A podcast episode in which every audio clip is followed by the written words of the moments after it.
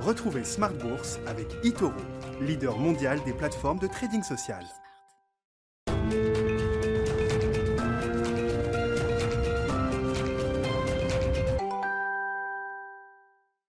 Bienvenue dans Smart Bourse, votre double dose quotidienne de marché, chaque jour en direct sur Bismart, l'édition de la mi-journée à 12h30 et la grande édition du soir, le grand digest de l'information économique, financière et boursière à partir de 18h30. Au sommaire ce soir, euh, juste une pause sur le marché euh, européen, une légère pause sans retracement avec un CAC 40 qui se rapproche des 5600 points désormais. Le résumé complet de la séance, ce sera dans un instant avec Nicolas Pagnès depuis la salle de marché de, de Bourse Direct, un marché dans son ensemble hein, qui est prêt à clôturer un, mois de novembre historique avec cette question qui se pose désormais. Est-ce que c'est déjà un, mouvement qui, euh, qui approche de la fin ou est-ce que c'est un nouveau début, un nouveau cycle boursier qui s'ouvre? Et ce sera le sujet du débat de ce soir dans Planète Marché avec nos invités que je vous présenterai dans un instant. On notera euh, une, dégradation sur le, marché du travail aux, États-Unis avec ce, ce, rythme des inscriptions hebdomadaires au, au chômage, une remontée un peu plus importante que prévu.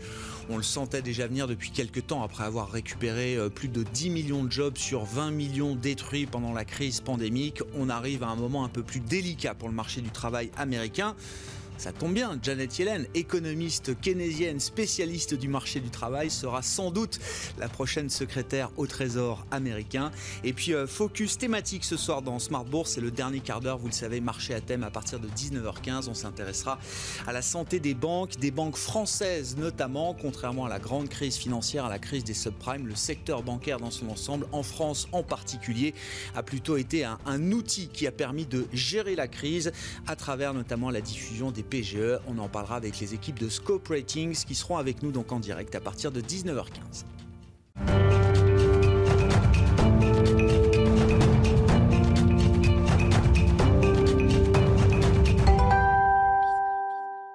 Une hausse timide, une pause, on va le dire comme ça, sur les marchés européens ce soir. Les infos clés du jour résumées par Nicolas Pagnès depuis la salle de marché de Bourse Direct. Le CAC 40 clôture la journée en légère hausse au terme d'une séance hésitante. L'indice parisien gagne 0,23% à 5571 points.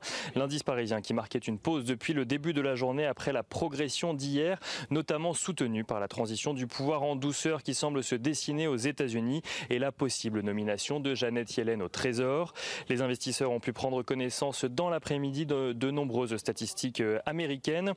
Celles-ci apparaissent en demi-teinte. Les inscriptions euh, hebdomadaires au chômage ont augmenté plus que prévu la semaine dernière à 778 000 contre 748 000 la semaine précédente. Des chiffres qui contrastent avec la progression des commandes de biens durables en octobre qui gagnent 1,3% contre les 0,9% estimés. Le PIB des États-Unis confirme quant à lui son rebond à 33,1% en rythme annualisé au troisième trimestre après la chute de 31,7% que le pays a connu au deuxième trimestre. Et en ce qui concerne les ménages, ils ont vu leurs revenus euh, diminuer de 0,7% et leurs dépenses augmenter de 0,5% en octobre. Des chiffres qui traduisent un recul des revenus et une hausse des dépenses plus élevée que prévu. Autant de chiffres qui ont laissé les investisseurs euh, dans l'hésitation qu'ils connaissent depuis le début de la journée. Il n'en reste pas moins que ces mêmes investisseurs gardent en tête plusieurs bonnes nouvelles, comme notamment les allègements des mesures de restriction dans plusieurs pays européens, et notamment en France.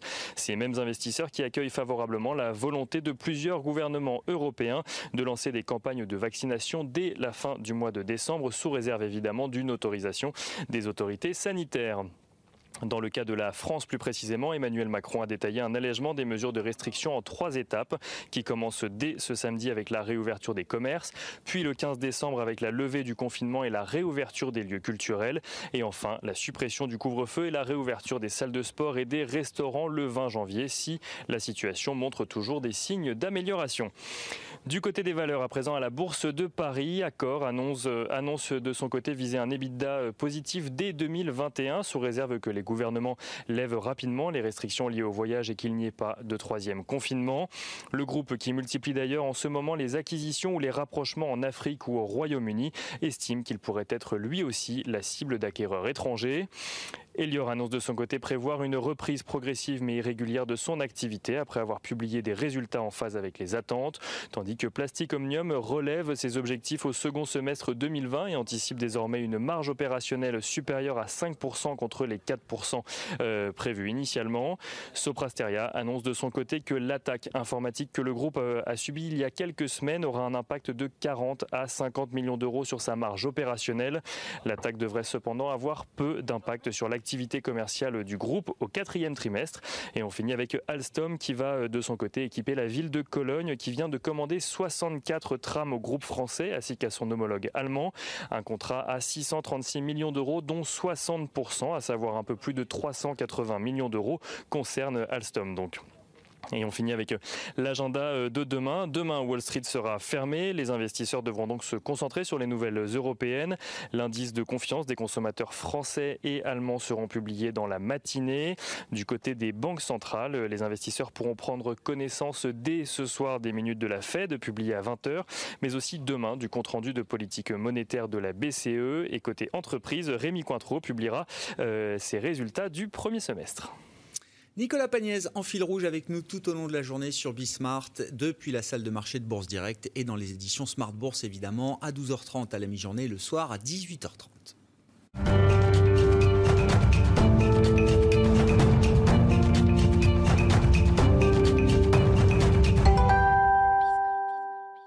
Bon, c'est le grand sujet du moment, évidemment, ce mois de novembre historique sur les marchés. La dynamique de marché a changé. Est-ce durable? Est-ce déjà la fin d'un mouvement? On en parle avec nos invités de Planète Marché ce soir. À mes côtés en plateau, Xavier de Buren, le directeur adjoint de la gestion d'Inocap Gestion. Bonsoir et bienvenue, Xavier. Bonsoir Grégoire. Étienne de Marsac, le responsable de la gestion Absolute Return de Sony AM. Bonsoir euh, Étienne. Bonsoir Merci d'être là. Et par téléphone, Xavier Patrolin nous accompagne pendant cette discussion. Bonsoir et bienvenue Xavier. Merci beaucoup d'être avec nous à distance. Vous êtes le président d'Albatros Capital. Xavier de Buren, je vous donne la parole déjà sur euh, voilà l'analyse de cette euh, séquence historique sur le mois de, novembre, cette rotation. Alors, je ne sais pas, il faut peut-être la définir, rotation value, cyclique, le, rebond des mal-aimés. Euh, on, l'appelle un peu comme on veut, mais on comprend quand même euh, l'idée de ce qui s'est passé au, mois de novembre. Quelle analyse est-ce que vous en faites et est-ce que c'est un game changer pour la suite? Bah, Je reprendrai l'image de l'élastique qui était extrêmement tendu, hein, avec des divergences extrêmement fortes en termes de style. Vous l'avez parlé, vous en avez parlé, entre la croissance et la value. On avait atteint finalement des divergences et des extrêmes euh, dignes de la crise financière, par exemple. Et, euh, et, on a surtout assisté à la levée des risques mmh. euh, dans le marché. il y avait au mois de novembre deux craintes extrêmement fortes. La première, c'était évidemment de voir une élection américaine qui se passe mal. alors ça, ça a été levé avec la nomination à venir de Biden comme président des États-Unis, finalement avec euh, une majorité qui n'est pas absolue. Donc c'est vraiment le scénario que le marché préfère.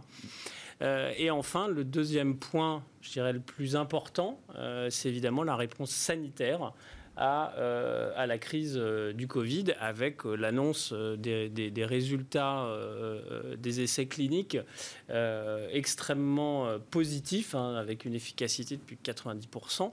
Et ça, je dois dire, c'était les deux éléments qui pesaient sur le marché et qui aujourd'hui sont complètement levés. Donc l'horizon s'est dégagé d'un seul coup, extrêmement rapidement, l'espace d'une semaine. Et donc on a eu, je dirais, une un phasage dans, le, dans, cette, dans cette hausse où euh, la première journée et les, les, 4-5 premiers jours de ce rebond, où ce sont les, des rachats de short qui ont évidemment amplifié la tendance. Qu'il est vrai qu'entre le moment où il y a eu l'annonce de l'efficacité du premier vaccin, en l'espace de 5 minutes, euh, il y a des titres qui étaient en hausse de 20, 30, 40%. Tout le monde était, c'était l'heure du déjeuner. Personne, je dirais, n'a pu vraiment y participer, mais ça a continué. Et puis le temps que les choses se normalisent un petit peu, il y a euh, voilà une rotation euh, fondamentale des portefeuilles qui s'est qui s'est mis qui s'est mis en place. Faut, faut peut-être rentrer effectivement un peu dans cette technique de marché que, que vous que vous évoquez, Xavier. Enfin, pourquoi c'est allé aussi vite? Est-ce que ça va trop vite?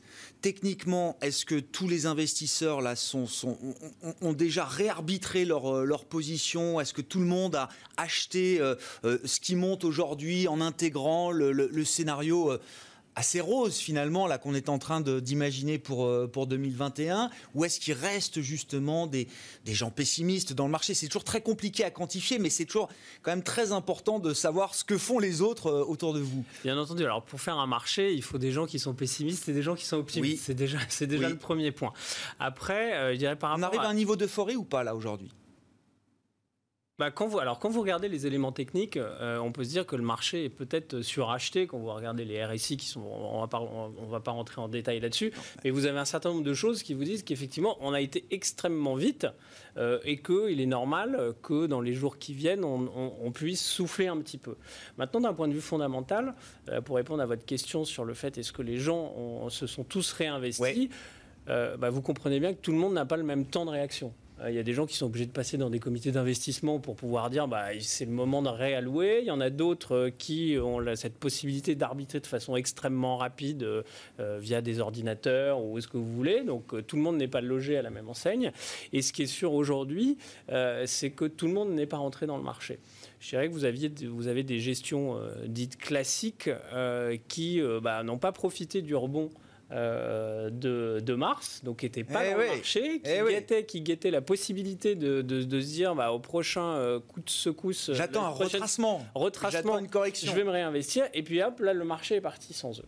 Alors, quand vous regardez aussi la nature des, des, des, secteurs qui ont, qui ont vraiment mm. explosé à la hausse, c'était évidemment tous ces secteurs qui étaient à la traîne depuis, depuis des années le secteur bancaire, le secteur de l'énergie, le secteur des, des matériaux, des matières premières, des mines, le secteur automobile notamment, bah, quand vous êtes un investisseur, euh, je dirais long terme et fondamental, c'est difficile de vous dire. C'est des secteurs que vous n'aviez pas, bah, ou, voilà, ou, très peu. Pour, des raisons, euh, je dirais fondamentales, que euh, où certains peuvent qualifier que les que les fondamentaux de ces secteurs ne sont, sont peut-être pas investissables en l'état, qu'il y a des problèmes de dette, qu'il y a des problèmes de, de, de, critères ESG pour l'énergie notamment, des problèmes structurels au niveau au, au niveau bancaire où vous n'avez pas de croissance, etc. Donc vous retrouvez un moment où tous ces secteurs sont, sont, sont retracés. Alors c'est un retour à la moyenne, hein, puisqu'on avait, comme je le disais au départ, on avait exagéré à la baisse. Hein. C'est des secteurs dont la valorisation n'était plus justifiable. Vous avez beau chercher, vous ne pouviez plus justifier des mm. niveaux de valorisation comme ça. Donc vous avez ce retour à la moyenne. C'est pour ça que je reprenais l'image de l'élastique. Voilà. Donc, euh, donc maintenant, il faut, il faut que les gens puissent se poser euh, réfléchir sur euh, voilà, est-ce que je dois aller me réinvestir sur ces, sur ces secteurs sur lesquels j'ai sans doute pas investi ces, ces, derniers semestres. On, verra si ça continue ou pas, mais en tout cas, on peut se dire ça va, ça continuera pas au même rythme ça va pas se passer, on va pas aligner des, une succession de semaines ou de mois comme ce qu'on a vécu là ces, derniers temps. Euh, bah, je nous le souhaite, mais, euh, ça, paraît, ça paraît quand même. On veut pas insulter l'avenir. Ça paraît quand même difficile, mais vous avez beaucoup de relais aujourd'hui, je pense, euh, à venir dans le marché, notamment sur les, attentes du consensus, qui sont complètement bah, un peu désorienté, Pris de euh, court. pour pas dire à la rue.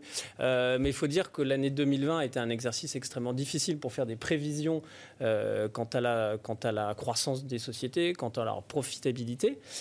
Aujourd'hui, on a cet horizon qui s'éclaircit, donc on va vers une normalisation de l'économie, vers une normalisation des marchés, et donc, je dirais, une normalisation du consensus. Mm. Et je, je, regardais ça aujourd'hui, j'ai jamais vu autant euh, de valeurs sur lesquelles le consensus est à conserver ou à la vente. Et quand vous dites que 2021, on a des planètes quand même, euh, on, a de quoi être extrêmement positif euh, pour, la, pour la poursuite des marchés, on devrait normalement, assez rapidement, avoir une vague de révision positive des bénéfices par action attendus pour l'année 2021. Bon, vos commentaires, vos réactions, qu'est-ce qu'on peut ajouter à l'analyse Étienne de Marsac? Est-ce que vous partagez déjà l'état d'esprit qui est, euh, euh, qui est développé par euh, Xavier de Buren Est-ce que c'est un early cycle bull market, comme on dit dans le jargon anglo-saxon, c'est le début d'un nouveau cycle boursier quand bien même on est déjà quand même sur des plus hauts historiques, hein, mm. quand on prend les, les, grandes, les grands indices boursiers mondiaux, ou est-ce que c'est une fin de mouvement d'une année très atypique? Je crois qu'on est euh, au début d'un mouvement tel qu'il y en a une fois euh, tous les dix ans, c'est-à-dire une grande impulsion haussière des actifs risqués, quels qu'ils soient, probablement plus en Asie d'ailleurs qu'en Europe ou aux États-Unis, mais c'est très sensible quand on voit les flux et leur orientation. Euh, c'est essentiellement l'Asie du Sud-Est qui bénéficie de la réallocation de capitaux aujourd'hui. Donc pour revenir à votre question, en effet, possiblement alignement parfait des planètes euh, sur, sur tous les plans. C'est quoi cette, quelles, sont les planètes alignées alors justement Exactement, exactement. C'est vraiment la question qu'on peut se poser. Donc on a euh, euh, un alignement d'un point de vue structurel et un autre alignement d'un point de vue un peu plus conjoncturel. Le structurel, qu'est-ce que c'est? C'est que les banques centrales ont décidé de casser les cycles économiques, qu'il n'y aurait plus de phases de hausse et de phases de baisse, mais que des phases de hausse, et que dès l'instant où des phases de baisse se présenteraient, eh bien, elles seraient là pour nous soutenir. C'est plus ni plus ou moins que, les, conséquences en fait de euh, le ciblage de l'inflation en moyenne. Donc les banques centrales ont changé d'objectif. Hein. L'objectif c'est plus euh, de manière euh, symétrique de lutter contre l'inflation ou de la promouvoir, mais ça n'est que de la promouvoir. Et on sait qu'un banquier central, malheureusement, il n'a pas beaucoup d'autres armes que celle de promouvoir la reflation des prix. Donc d'agir directement sur la sphère financière. Hein. Un banquier central, ça ne crée pas de croissance, ça crée la hausse des prix. Et comment ça crée la hausse des prix Eh bien, en mettant les taux réels négatifs, donc en maintenant des taux d'intérêt très bas et en essayant de pousser les anticipations d'inflation pour que euh, l'épargnant moyen soit euh, euthanasié, selon l'expression de Keynes à l'époque, et poussé donc vers euh, les actifs risqués. Et donc, vous me posiez la question, mais est-ce qu'il euh, faut se, battre ou est-ce qu'il y a de quoi être peut-être un petit peu moins optimiste que le consensus euh, Si vous, n'êtes pas optimiste tout de suite, c'est que vous ne croyez pas dans le succès des banques centrales à reflater euh, la, la, sphère financière. Donc d'un point de vue structurel, les cycles économiques et donc les cycles financiers sont amenés à disparaître. Donc on a devant un TGV de hausse de prix, alors qui peut subir euh, quelques à-coups euh, par moment. On en a déjà eu, par exemple, souvenons-nous, en 2015, brutal effacement des, des, ou remontée des taux d'intérêt de 100 points de base dans un grand moment d'illiquidité, provoquant une consolidation des actifs risqués. Ça, ça peut se produire. Je crois vraiment que... Il y a des fragilités toujours dans ce marché. Vous l'aviez exprimé la dernière ça, fois. Exactement. C'est-à-dire que le, le prix de cette assurance euh, des banquiers centraux, ça se fait bah, au prix de la fragilité. Donc l'assurance que les banquiers centraux seront toujours là pour nous sauver se fait au prix d'une certaine fragilité qu'il va falloir accepter. Donc lesquelles, par exemple? Eh bien, Des entreprises qui auraient dû décéder depuis longtemps, extrêmement leveragées, euh, avec des taux d'entêtement qui sont trop, trop élevés, en principe auraient dû disparaître pendant euh, cette crise du Covid, donc notamment dans le domaine du transport, par exemple, ou dans le domaine de l'aérien, eh bien, ces entreprises-là, on les soutient. Et donc, si on les soutient, ça veut dire que quelque part, on, on, on nationalise le risque. Si le risque est nationalisé, c'est donc qu'il disparaît. S'il n'y a plus de risque, les prix peuvent monter à l'infini.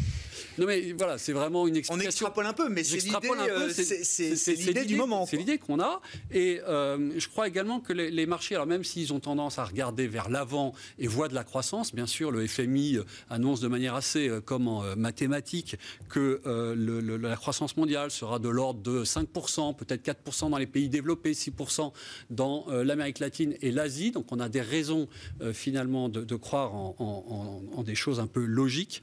Mais le vrai sujet, il n'est pas tellement devant nous, il est plutôt derrière nous. C'est-à-dire que tous les risques qui s'étaient accumulés et euh, qu'on le voyait, qui bridaient euh, l'investissement, le risque politique, le risque Trump, le risque d'un tweet fracassant à tout moment, le risque de volatilité, euh, le risque de dépréciation brutale des devises, tous ces risques-là, ou celui de ne jamais trouver une réponse à la pandémie, eh bien tous ces risques-là ont disparu. Sur les États-Unis, la dernière fois que vous étiez venu, Étienne, vous, vous, nous disiez les États-Unis sont, sont en train de prendre structurellement la la, voie d'un, le chemin d'un pays émergent. On, ne va pas refaire le débat là-dessus, mais est-ce que de ce point de vue-là, les choses se sont normalisées avec le schéma politique qui se dessine à, Washington? Euh, Non. Non, d'accord. Il y a toujours des risques sur la devise américaine, sur le. Bien sûr. Et, je pense que c'est un, chemin euh, de, long terme. On mettra du temps effectivement à s'en Et c'est pas une élection qui change cette non. D'autant plus que cette élection finalement s'est jouée à quelques milliers de voix, que Trump a bénéficié de plus de voix qu'il y a quatre ans, et que donc les États-Unis sont toujours aussi polarisés euh, de manière euh, sociale et que s'il y a bien un sujet transversal, c'est celui de la fin de la délocalisation et, pour faire simple, de la, réindustrialisation de la Rust Belt. Voilà. Ce sujet-là, il est transversal, il n'est pas terminé. Xavier Patrolin, avec nous par téléphone, je le rappelle, le président d'Albatros Capital. Vos commentaires, vos réactions. Qu'est-ce qui vous a marqué dans ce mouvement du, mois de novembre, euh, Xavier? Et euh, bon, c'est le débat qu'on a avec vous depuis, euh, depuis longtemps, mais est-ce que c'est le début d'un nouveau cycle boursier? C'est la question qu'on se pose ce soir. Je, connais votre sentiment, mais je, je vous laisse peut-être exprimer vos remarques, Xavier. Moi, je pense qu'on est, on est dans un, marché baissier depuis, euh, depuis 12 à 18 mois, euh, qui est contré pour l'instant par euh, essentiellement les banques centrales, et puis il faut le reconnaître, les, j'y reviendrai après, les, les, nouvelles qu'on a eues au début du mois de novembre, notamment du point de vue sanitaire et vaccinal. Euh, le, rebond euh, sur, le mois euh, de novembre est, pas exceptionnel parce que si on décompose les variations sur le simple indice parisien, il a connu trois séquences de hausse depuis le 18 mars et les trois séquences de hausse qui ont dont, celle de novembre ont à peu près toute la même amplitude, ont une amplitude d'une vingtaine de pourcents. Il y en a une sur la deuxième quinzaine de mars, après les décisions de la BCE. Il y en a une deuxième après les décisions Merkel-Macron euh, fin, fin mai, début juin, et la troisième euh, euh, à laquelle nous avons assisté depuis début novembre. Là, ce qui est effectivement caractéristique du point de vue sectoriel, c'est que le, purgatoire a, connu une phase de, de révélation. Pourquoi? Parce qu'effectivement, les deux informations majeures que sont l'élection américaine et surtout les nouvelles sur les vaccins ont complètement invalidé en tout cas partiellement invalidé toutes les stratégies de contraction bilancielle, parce que les positions short, elles n'étaient pas montées short net contre les, contre les actions, elles étaient montées short net contre les bilans. Donc c'était un arbitrage entre des créances euh, obligataires sur les, les, corporates et euh, le marché equity. Étaient non tenables à partir du moment où, vous, avec les, perspectives vaccinales, vous invalidiez l'hypothèse que 2021 et 2022 allaient être des, années de, de, léthargie économique. Puisqu'on peut supposer qu'avec l'annonce vaccinale, mm. on pourra euh, euh, toucher une immunité euh, collective fin 2021, début 2022. Donc on peut espérer un sentier de croissance moins, moins chaotique à partir de ce moment-là, vous ouvrez une boîte de Pandore, une nouvelle espérance pour toute une série de, secteurs, notamment ceux qui sont dépendants des interactions sociales non digitales. Euh, vous leur donnez une petite perspective. Et cette petite perspective, bah, c'est une translation, c'est un processus de saut et qui donne lieu à ces variations, à ces débouclements. Mais ça n'a pas été une. Pour moi, c'est pas une reprise value au sens classique du terme, où on atteint des seuils de valorisation qui font que des investisseurs euh, conventionnels sur des perspectives de moyen terme, c'est-à-dire euh, plusieurs années, décident de, prendre un ticket sur ces valorisations. Vous prenez le plus grand investisseur value hmm. qui, existe aujourd'hui, c'est Warren Buffett. À ma connaissance, il dispose toujours, malgré le syndrome TINA, hmm. d'à peu près 150 milliards de cash qu'il se refuse à ce stade d'investir.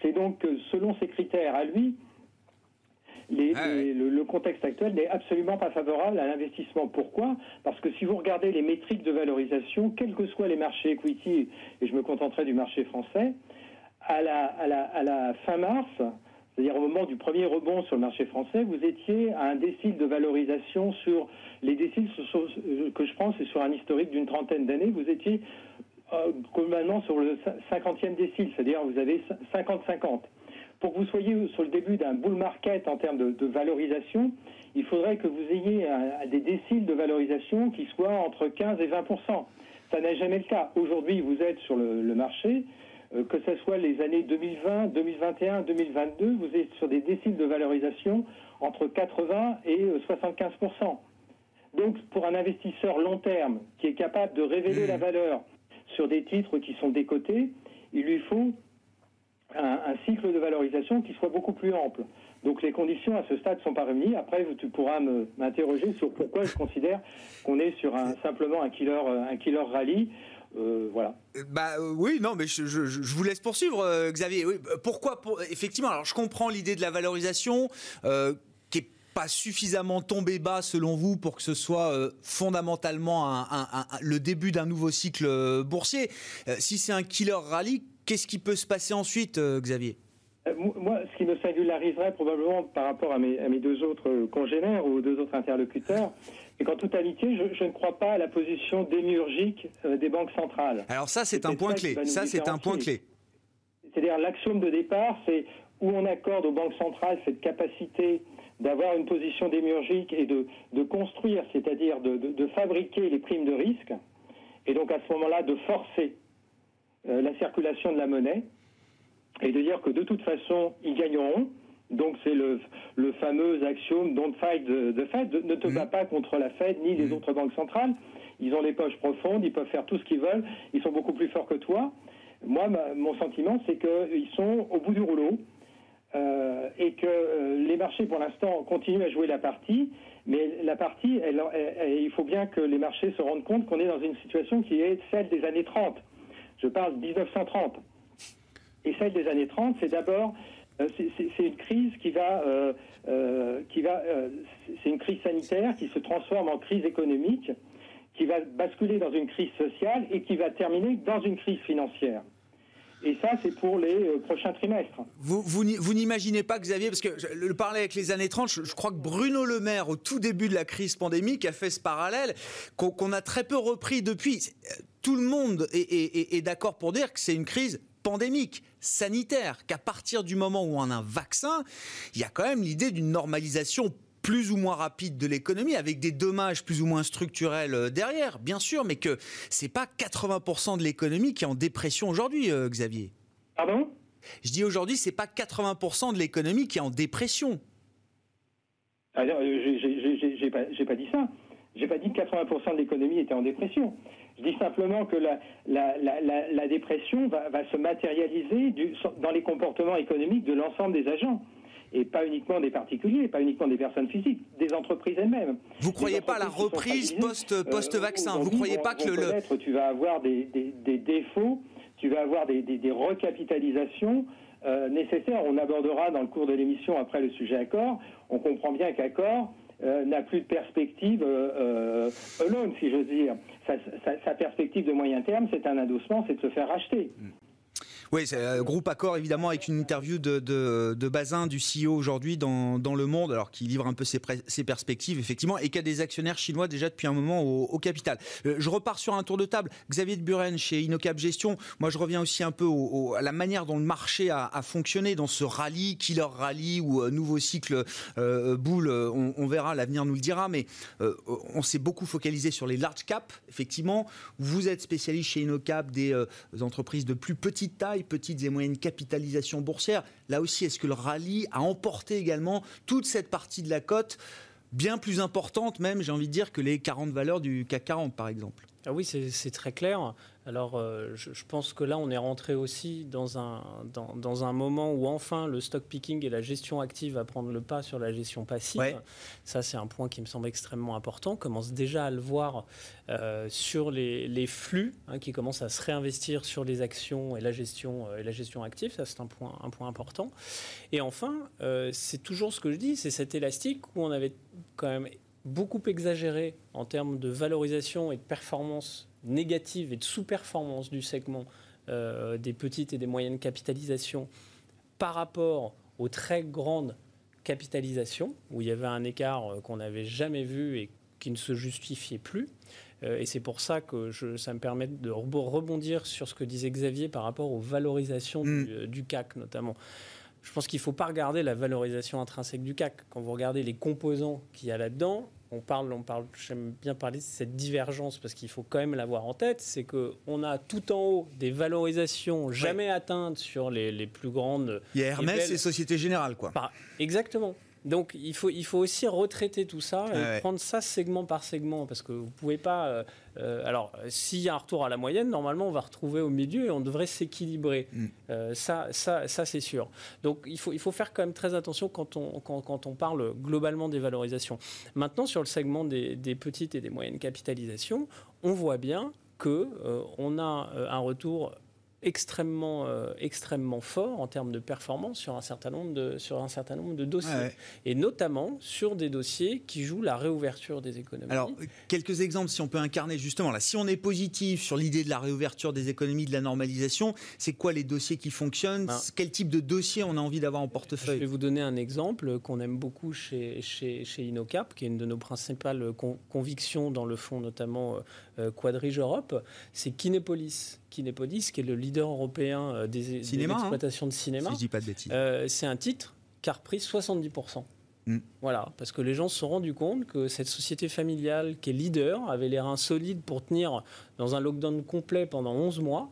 Et hop, il suffit d'un vaccin pour se dire, mais finalement, c'est peut-être trompé. Il y avait là aussi beaucoup d'intérêts short. Hein. 13% de la, de la capitalisation, alors retraité sur le flottant, ça fait, ça fait quasiment 25% qui était sous une emprise des, euh, des, des shorts. Et donc vous voyez bien qu'il suffit d'une nouvelle pour gommer ces exagérations. Alors, il y a l'idée de la normalisation. Derrière, est-ce qu'on est se projette jusqu'à dire euh, on retournera au cinéma comme avant, on reprendra l'avion comme avant, on retournera à l'hôtel comme avant? Euh, jusqu'où on va dans cette idée de la normalisation? C'est pour ça que je trouve que ces secteurs du loisir, du tourisme sont très intéressants. Banque, pétrole et gaz, voilà, c'est peut-être à mettre à part, mais. Euh, mais c'est sûr, mais regardez, enfin, je, moi j'attends qu'une chose, c'est de pouvoir sortir de chez moi pour aller au cinéma. Donc euh, voilà, après la question fondamentale sur le secteur de l'hôtellerie, etc., c'est sûr qu'on va avoir des changements de consommation, des changements d'attitude. De, par Dans l'aérien, les industriels ou enfin les compagnies n'ont pas l'air de nous dire que même avec un vaccin, ça repartira comme avant. Bien hein. entendu, mais l'aérien, c'est ce que Étienne disait euh, tout à l'heure. Euh, il faut que le marché se rationalise, c'est-à-dire que les, les compagnies, il y a, a aujourd'hui plus de 50 compagnies dans le monde qui ont moins de 50 avions qui sont portés à bout de bras par les gouvernements. Ça, il y a un moment, il faut que ça s'arrête. Mm. Il faut que ça s'arrête. Donc, je pense que cette crise a mis le doigt aussi sur un, certain nombre de failles dans un grand nombre de secteurs. Et ces entreprises euh, qui étaient un peu subventionnées, qui profitaient aussi de l'accès au crédit extrêmement facile, des conditions de financement extrêmement, euh, euh, extrêmement favorables. Hein. quand vous voyez les, rémunérations du yield, bon, je pense que ça, ça, illustre, ça illustre cela. Et que, au contraire, nous, on reste convaincus que cette crise va confirmer le leadership des bonnes entreprises. Et il y aura donc aussi, voilà, en parallèle de ça, leadership confirmé pour les, les, les, meilleurs, mais une phase d'élimination pour euh, les plus faibles. Parce que pour l'instant, on, a essayer d'éviter cette phase d'élimination, de sortie du business pour un, grand nombre d'entreprises elle, se fera sans doute à, la marge. Et ces entreprises euh, qui euh, vont disparaître dans la crise, elles allaient mal avant. D'ailleurs, euh, le, discours de Bruno Le Maire a été très clair là-dessus. Et la question, c'était pas de, sauver des entreprises qui allaient déjà mal, c'est de, de, d'aider les entreprises qui font vivre l'économie hmm. française, qui sont en bonne santé et sur lesquelles on va, on va les aider à passer ça. Mais il n'était pas question hein, dans, le, dans, dans, les, dans les PGE, par exemple, ça, ça, ne concernait pas les entreprises qui étaient, euh, qui étaient déjà en mauvais état. Ouais. Euh, Étienne, de Marsac, c'est quoi les key calls, les convictions que vous portez dans le, fonds Absolute Return de, de Sony AM euh, Je sais pas, des positions très tactiques, des positions plus stratégiques peut-être pour 2021. Comment est-ce que vous réfléchissez là en termes de stratégie d'investissement? Alors les, thèmes qu'on défend euh, depuis à peu près le mois de juin, c'est euh, celui qui a été très bien explosé, exposé, pardon, et pardon pour ce lapsus, qui est euh, la normalisation du quotidien. donc la normalisation de la vie quotidienne qui se traduit par une normalisation des marchés financiers, une normalisation des, des de, l'évaluation et de cet écart de valeur entre la value, le, le secteur cyclique et puis le secteur de la croissance séculaire.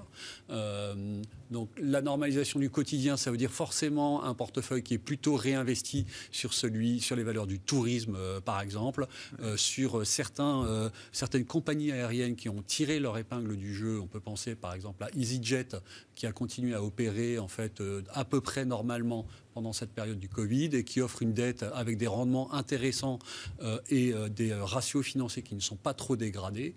D'un point de vue un peu plus macroéconomique, donc la normalisation qui se traduit également par une, une reflation des prix. Donc on joue la reflation par la pontification tout simplement de la courbe des taux d'intérêt. Donc on anticipe sous le joug des, de, de, des emprunts important des trésors, qu'ils soient européens, américains, devant financer les plans de, relance, eh bien, des pressions quand même un peu haussières sur les taux à moyen terme. Ça ira pas très loin. Oui, mais, parce que les banques centrales sont là. C'était quand même le point de départ. on parle de quelques BP et quelques BP avec de l'effet de levier. Ça permet quand même de gagner de l'argent. les matières premières, bien sûr, qu'elles soient industrielles ou bien les métaux précieux ont euh, leur rôle à jouer dans euh, une, allocation aujourd'hui évidemment tiré par la croissance euh, en Asie. Et puis enfin, pour ceux qui sont plus spécialisés, mais c'est moins ma partie, le secteur de la, la, la, bio, la, pharmacie, l'économie verte, le green. Tout ça sont des choses qu'on regarde éventuellement sous la forme d'ETF, mais en étant moins euh, stock picker. Ouais, ouais. Et les banques, là, ni l'un ni l'autre ne m'avait parlé des banques. C'est pourtant l'emblème quand même de ce rally value. Ce qui est, euh, intéressant par, rapport aux taux, alors effectivement, ah on peut voir que les taux commencent légèrement à remonter. Il euh, faut regarder de l'autre côté, c'est qu'on ne baissera plus. Sur les taux, il est, très clair. En tout cas, le risque de voir des taux négatifs qui s'enfoncent encore un peu plus, ça, je dirais que c'est un élément qu'on n'est pas prêt, selon nous, de, revoir, ce qui est un élément favorable entre guillemets. Ouais, si les taux ne montent pas, euh, c'est une moindre peine pour le pour le secteur. On réduit la probabilité de voir les taux reculer euh, en dessous des, des, des points euh, très bas qu'on a déjà vus et donc déjà rien que ça c'est un soulagement. Exactement et puis le secteur bancaire avait atteint un niveau de valorisation historiquement injustifiable. Donc vous avez vu les publications du, du, troisième trimestre qui ont montré des résultats qui étaient loin d'être catastrophiques, hein, une, une profitabilité qui était qui était résiliente. Il y a évidemment ce sujet euh, sur, le, sur les dividendes du secteur bancaire. Hein. Vous savez que la, Banque centrale, euh, au, mois de, au mois de mars, euh, a dit bah, vous ne distribuerez pas mm. vos dividendes en mai. Et puis en juillet, ils ont dit bah, cette interdiction sera valable jusqu'à la fin de l'année 2020. Et pour la prochaine réunion de la BCE début décembre, ils devraient statuer sur une reprise ou pas du, euh, euh, du, versement des dividendes par les banques. Mais je dirais que c'est pas tellement. c'est un sujet évidemment favorable, mais il y a d'autres choses. Ils ont aujourd'hui un, buffer en capital qui est extrêmement important, 450 hein, mm. points de base de buffer sur l'ensemble du, secteur, du secteur bancaire européen. Vous avez la baisse de la prime de risque, mine de rien. Hein. Ça, c'est quand même un élément qui joue, qui joue favorablement pour la valorisation des, des, banques. Et puis, vous avez aussi la baisse du coût du risque. Hein. On parlait de normalisation de, des économies. Aujourd'hui, le coût du risque sur le secteur bancaire euh, est, euh, je dirais, euh, encore trop de 100 à 150 points de base par rapport à un, environnement normatif. Et rien que ça, si vous avez cette baisse du coût du risque, c'est au moins 20 ou 25% d'upside sans rien faire, entre guillemets, bon. pour le secteur bancaire. 2000 milliards de, 2000 milliards de, de, capitaux propres libérés par euh, la BCE au travers de euh, la suspension de certaines réglementations euh, européennes qui viennent pénaliser ou charger les coûts en capitaux propres des banques. Donc la diminution du ce qu'on appelle Common Equity Tier 1, donc du, du, taux, si vous voulez, de de buffer obligatoire pour les banques euh, permet en fait de libérer à peu près 2000 milliards euh, d'euros de capitaux qui vont servir au secteur bancaire pour absorber les pertes du Covid. Donc en fait, on a quand même des, des, raisons euh, tangibles de croire dans le succès des, des, banques centrales, même si c'est pas tout à fait partagé par, Xavier. Par Xavier mais, il faut quand même voir que les, il faut que Xavier Petrolin soit là. La Fed, la BCE, la Banque du Canada, la BOJ, etc. a mis en place en six mois ce qu'elles avaient mis en place en six ans. Donc elles se sont montrées extrêmement réactives et cette réactivité euh, a montré euh, son efficacité. La perte de confiance dans les banques centrales, c'est un sujet qui n'est pas nouveau, qui prend une dimension nouvelle évidemment avec l'ampleur des réactions aujourd'hui des banques centrales. Mais vous dites c'est pas pour tout de suite. Non, non, et puis surtout que euh, M. Powell va bientôt partir. Donc on va pouvoir retrouver une certaine. Dans deux ans, oui, dans deux ans, avec probablement Brenna. Vous voulez le voir partir? Ben, On ne peut pas dire que son mandat, même si dernièrement il a montré une plus grande, mais je ne crois pas que ce soit totalement à, créditer euh, sur sa personne à lui, mais on peut dire que son, le démarrage de son mandat a été assez euh, perturbant pour euh, les marchés financiers. il est allé plein pot là quand même. Oui, mais ce que je veux dire par là, c'est que... Est-ce que Yellen aurait fait ben différemment? voilà, la nomination, oui, la nomination ah de Yellen au Trésor, et puis ensuite probablement, donc qui est une économiste qui rassure les marchés, dont le mari a été comment lauréat de d'économie, comment? prix Nobel, exactement contre ou, ou, en remplacement. c'est pas son mari Qui sera. En non, non enfin, ils peuvent discuter le soir. Et non, mais en remplacement de Monsieur Poel, qui est un, qui est un avocat, en fait, de, oui. voilà, c'est pas tout à fait les mêmes profils. et on a une personne qui, comme vous le rappeliez tout à l'heure, va se mettre à parler doucement à l'oreille des marchés financiers. C'est un, un signal fort quand même la nomination ah, d'Yellen au Trésor. La, la, symbolique est énorme. Et, juste à côté, derrière, vous avez Elisabeth Warren qui s'adresse à Yellen pour la féliciter. Mais, vous dites... D'accord. Voilà. Mais vous dites c'est la symbolique parce que le, le, poste autant à la Fed, une forme d'indépendance, mais autant au Trésor, elle est quand même très dépendante de l'argent que le Congrès est disposé à lui allouer. Donc c'est plus tout à fait la même histoire ça reste du domaine du symbole, la nomination d'Yellen, ou c'est un vrai... Euh, bah, de toute façon, on est rentré, si vous voulez, dans une, un, environnement d'effacement des frontières entre Banque centrale et Agence du Trésor. Les deux travaillent désormais de manière concomitante et sont partenaires. Donc là, je trouve que... Du ça accrédite cette idée-là. Bah, exactement. On va avoir beaucoup moins euh, d'aspérité dans les relations, telles qu'on les a vues récemment entre mm. M. Menuchin et euh, la Fed, qui retire de l'argent qui était déposé sur les comptes de la Banque centrale. Donc de ce point de vue-là, on a quand même une meilleure visibilité. Xavier, Xavier Patrolin, je vous, laisse la parole. Il nous reste 5-6 minutes pour conclure avec vous. Alors, si vous voulez reprendre, redire un mot sur, sur les banques centrales avec Yellen au Trésor aujourd'hui, est-ce que ça accrédite l'idée quand même? Et le marché semble y croire et faire encore confiance aux banques centrales à ce stade qu'on a une fusion du Trésor américain avec la Fed qui euh, peut se, euh, advenir dans les, prochaines années. Et puis sur Accor, je veux bien qu'on en dise un mot effectivement. Hein. vous avez évoqué le sujet, il y avait l'interview de Sébastien Bazin dans, dans Le Monde. Je veux bien qu'on en redise un mot avec vous euh, Xavier oui, euh, moi sur, les banques centrales, je, les écoute, hein, même si je ne crois pas à leur capacité d'énergie, et notamment la, Banque centrale européenne. Et, je fais juste une, petite aparté sur, sur la thématique sectorielle concernant les banques. Euh, la Banque centrale a, produit sa revue euh, de stabilité, sa revue semestrielle de stabilité financière, mm. et il y a une mise en garde qui est extrêmement claire de la BCE, donc je renvoie euh, vos interlocuteurs à, la lecture de, cette, euh, de, ce rapport, où la, Banque Centrale Européenne met en garde l'ensemble des banques commerciales de la zone euro sur le rallye et sur la surévaluation des actifs, en rappelant que les risques de, créances douteuses allaient croître sur l'année 2021. Hmm. Donc je pense qu'on n'a aucune surprise à attendre au cours de la prochaine conférence de presse euh, de Christine Lagarde. Elle n'annoncera évidemment pas euh, la, euh, la, suppression de la suspension des dividendes. Hein, puisque de son point de vue, du point de vue de la ah. Banque Centrale Européenne, les, les fameux buffers de fonds propres ne sont peut-être pas encore suffisants pour faire face aux risques de créances douteuses auxquelles vont être confrontées les, banques commerciales européennes euh, sur l'année 2021. C'est pas un call évident encore de prédire euh, la, la, fin de l'interdiction du versement des dividendes bancaires. Ouais, très bien. Oui, absolument. Donc ça, je pense qu'on enfin, on peut croire au Père Noël. Hein, c'est la, période des Oui, c'est la période. Oui. C'est prête, mais, euh, mais le, le, je ne vais pas dire, je mettrai ma main au feu, mais en tout cas, je suis prêt à parier. Ah, je ne sais pas, un bon repas là-dessus. bon, bah, très bien. en plus, on continuera de parler des banques hein, pour ceux qui nous suivent à partir de 19h15 avec, euh, je le disais, les équipes de, Scope Ratings. Sur, sur Accord, il nous reste 3 minutes. Euh, euh, Xavier. C'est très intéressant. bien sûr. et c'est un peu, au fond, un peu emblématique de ce qui va toucher un certain nombre de, secteurs qui sont probablement dans, dans, une phase de consolidation.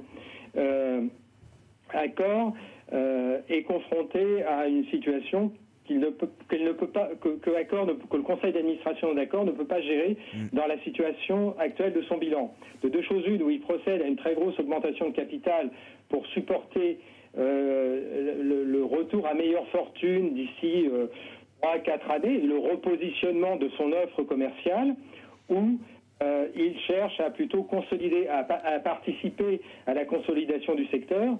Et vu sa, fragilisation, il est plutôt une proie qu'un prédateur. Et donc, moi, j'ai trouvé très intéressant l'observation que faisait euh, euh, M. Bazin dans un interview ce matin, où il explicitait de manière extrêmement claire le fait qu'il était ouvert à une, en tout cas, que Accor était forcément un candidat à, la consolidation et du côté, euh, du côté de, des proies. Et, on, euh, représente de la valeur, on peut être très facilement euh, intégré par des groupes étrangers. C'est ce qu'il dit en substance, hein, c'est ça, Xavier Exactement, il y a, en, tant qu'investisseur, mais évidemment, on joue un peu à la loterie, il y a une réserve de revalorisation. Mm. puisque clairement, ça serait une consolidation avec un intervenant industriel qui viendrait, de, qui viendrait mettre un prix bien supérieur au cours de bourse actuel, parce que lui est dans une dynamique industrielle de rationalisation de l'offre de positionnement à l'échelle mondiale. Et donc, il a un horizon d'investissement qui est autrement supérieur au GNOME que, que, nous sommes. Et donc, à partir de ce moment-là, il est prêt à mettre un prix plus élevé. Donc, on peut, de ce point de vue-là, peut-être jouer, jouer la partie. Un mot là-dessus, Xavier de Buren, vous êtes spécialiste des valeurs françaises, là, sur Accor, euh, l'avenir d'Accor. Oui, non, je suis tout, à, fait d'accord avec le, avec le point de vue de Xavier. Euh, nous, on, continue de privilégier des entreprises qui ont des, qui ont des barrières à l'entrée extrêmement fortes euh, et qui ont ce pouvoir de se distinguer par rapport aux autres. et je dois dire qu'en termes de différenciation aujourd'hui, Accor bah, n'en a pas par rapport, ah par rapport à d'autres à, d'autres chaînes américaines ou, ou étrangères. Euh, et donc, euh, effectivement, c'est le travail qui a été fait suffit favorable. Bah, si, ça les a sauvés de plus porter leur mur, parce qu'il faut regarder ce qui se passe hein, dans la partie euh, Hôtel Invest, qui est dans une situation absolument catastrophique. mais voilà, il faut, il faut de la différenciation aujourd'hui. Et quand on disait que les leaders se, vont, vont, accroître leur leadership, vont accélérer leur part de marché, vont consolider leur, leur marché avec du, avec du M&A, voilà, il faut être différenciant. On s'arrêtera là pour ce soir. Merci à vous trois, messieurs, d'avoir participé au décryptage de la planète marché. Xavier de Buren, Inocap Gestion, Étienne de Marsac, Sony AM et Xavier Patrolin, Albatros Capital, nous accompagnaient ce soir.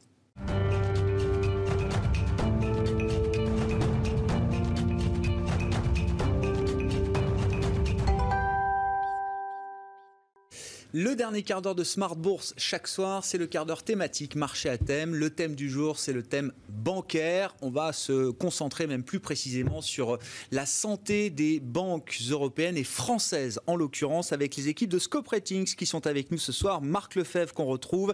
Bonsoir et bienvenue Marc. Bonsoir, Vous êtes le responsable du euh, développement, business développement de Scope Ratings pour la France, la Belgique, le Luxembourg. Scope Ratings, on l'a déjà présenté plusieurs fois avec vous, mais qu'une agence de notation euh, financière pan-européenne aujourd'hui. Et Nicolas Hardy qui vous accompagne, membre des équipes de Scope Ratings. Et vous occupez, Nicolas, notamment de euh, l'analyse du secteur bancaire. On peut dire ça simplement chez euh, Scope Ratings, c'est ça? Absolument. D'un point de vue crédit.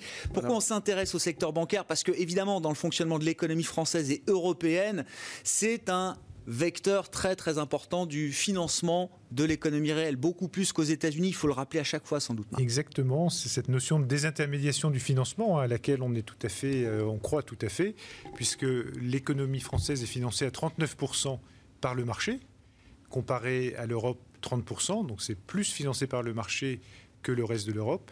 En revanche, les États-Unis, c'est l'exact inverse. C'est 70% par le marché, 30% par les banques. Donc on voit que les banques, et c'est bien notre thème d'aujourd'hui, euh, sont au cœur du financement de, l'économie réelle, mais vont devoir, elles ne vont pas pouvoir continuer à supporter seules euh, l'économie. On le voit, elles sont évidemment très impliquées sur la, sur la crise, avec les PGE, mais également euh, les, les, moratoires, mais on y reviendra. Mais il est important de comprendre qu'elles doivent également aller sur les marchés obligataires ou les marchés equity pour se financer la dette abyssale que l'on voit au niveau mondial, 277 trillions, donc 277 000 milliards de dollars, plus 15 000 milliards depuis le début d'année, euh, atteint des niveaux abyssaux. Donc voilà, tout ça va évoluer et il est très important d'aller vers le marché. Bon, il faut s'interroger donc sur l'état de santé des banques, des banques françaises peut-être, si on essaye de circonscrire un peu le terrain avec vous, euh, Nicolas Hardy.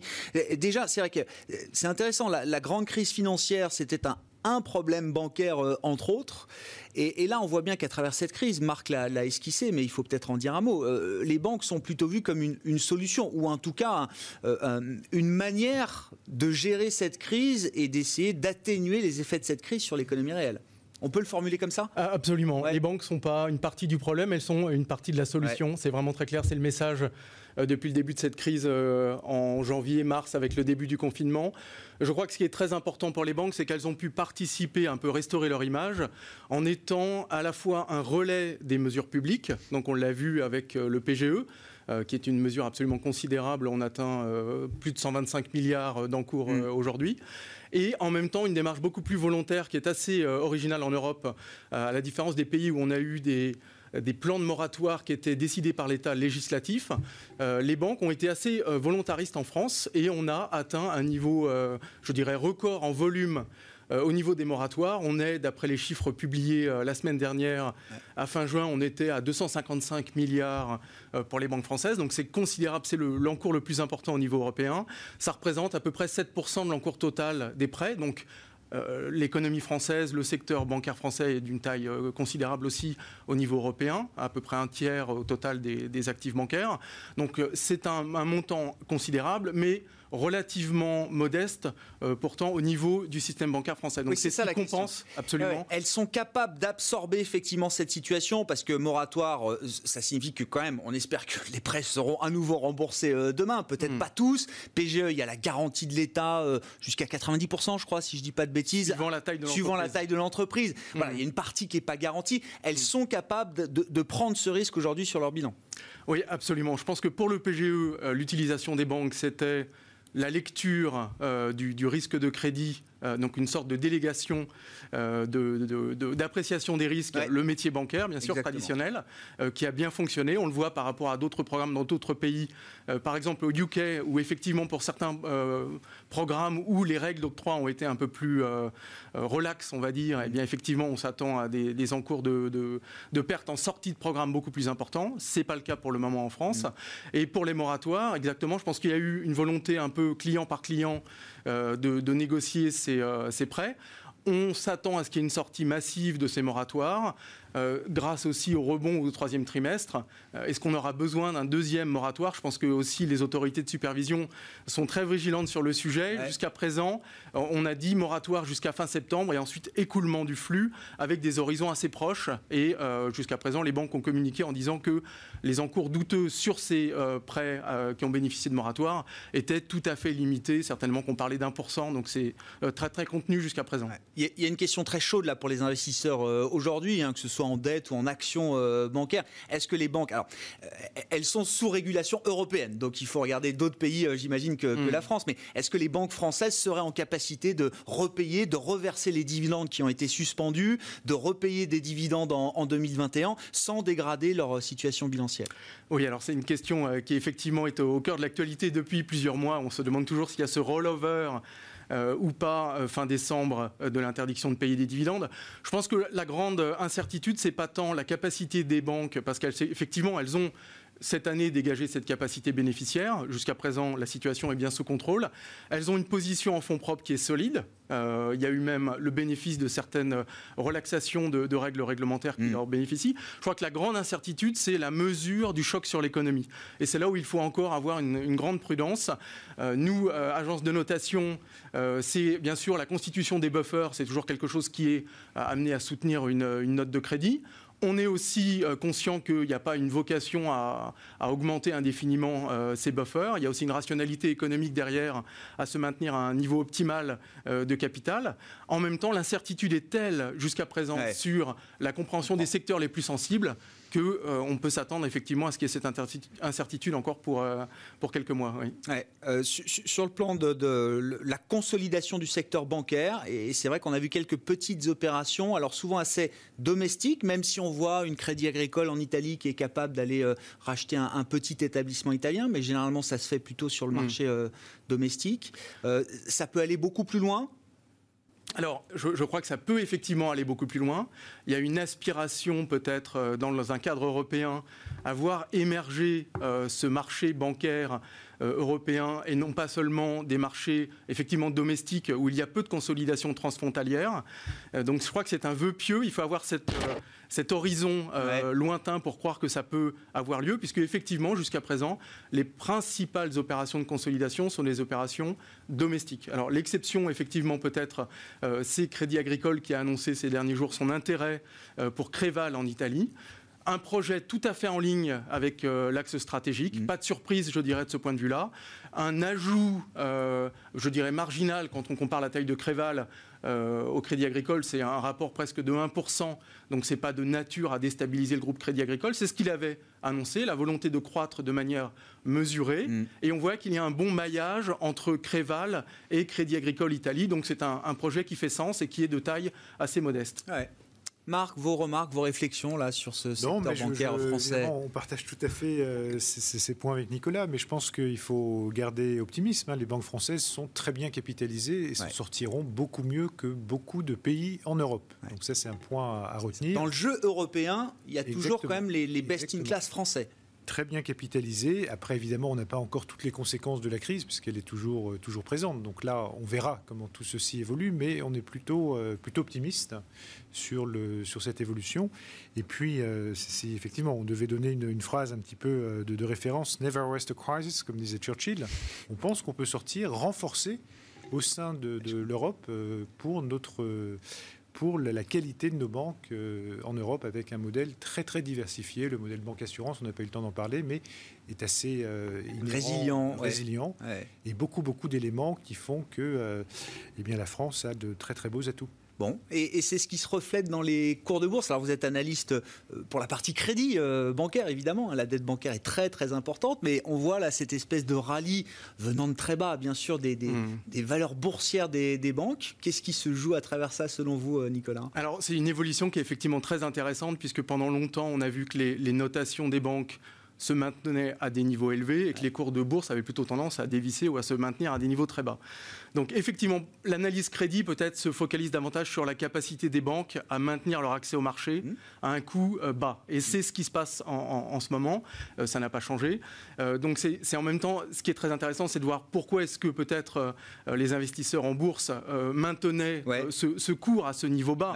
et c'est là peut-être où il y a, les deux logiques sont intéressantes. Il y a une dissonance, une forme de dissonance. Une dissonance et en même temps un signal qui était très intéressant, qui était certainement euh, sur la capacité des banques à générer des profits à des niveaux acceptables, surtout par rapport à d'autres classes d'actifs. Et on a peut-être euh, la perspective d'une sortie de crise, un vaccin mi-2021, un coût du risque qui est très contenu, hein, une courbe de créance douteuse pour le moment qui est très très bien euh, maintenue, un petit peu comme le traitement du Covid en fait, où on aplatit au maximum et on repousse au moment ultérieur euh, la survenance des problèmes. Pour le moment, ça fonctionne très bien. Et donc, il y a peut-être effectivement cette convergence entre cours de bourse et appréciation du risque de crédit de la part de, notre agence, par exemple. Euh, donc, il y a effectivement une sorte de convergence. En même temps, en ligne de mire, je pense qu'il faut vraiment avoir un horizon qui est plus loin. Les banques ont un défi de rentabilité structurelle, c'est sûr. Elles doivent y travailler. Donc c'était un euh, sujet avant la crise et il n'y a pas de raison que ça reste pas un Absolument. sujet après la crise. Hein. c'est ce qu'il faut comprendre. Merci. Euh, un mot pour conclure, euh, Marc. Peut-être pour bien sûr. par rapport à la tétralogie du financement, public equity, private equity, dette et évidemment crédit, dont on a beaucoup parlé là. intéressant de voir aujourd'hui les deux rapports révélés par Paris Europlace, hein, à la fois sur la bourse, bourse comme levier de croissance, mais également la finance durable et responsable. Donc voilà, tout ça évidemment est lié on est dans un écosystème qui est extrêmement euh, inter, euh, intersidéral, mais interdépendant, oui, imbriqué, bien sûr. Et, du coup, euh, ben, je pense que ça, effectivement, est un facteur également d'attractivité pour la place de Paris. ouais, effectivement, les, banques qu'on retrouve au cœur de, tout cet écosystème et, toutes ces problématiques aujourd'hui. Merci beaucoup, messieurs, d'être venus nous voir. Les équipes de Scope Ratings, Marc Lefebvre et Nicolas Hardy qui étaient avec nous dans le quart d'heure thématique de Smart Bourse. Très bon début de soirée. On se retrouve demain en direct à 12h30 sur l'antenne de Bismart.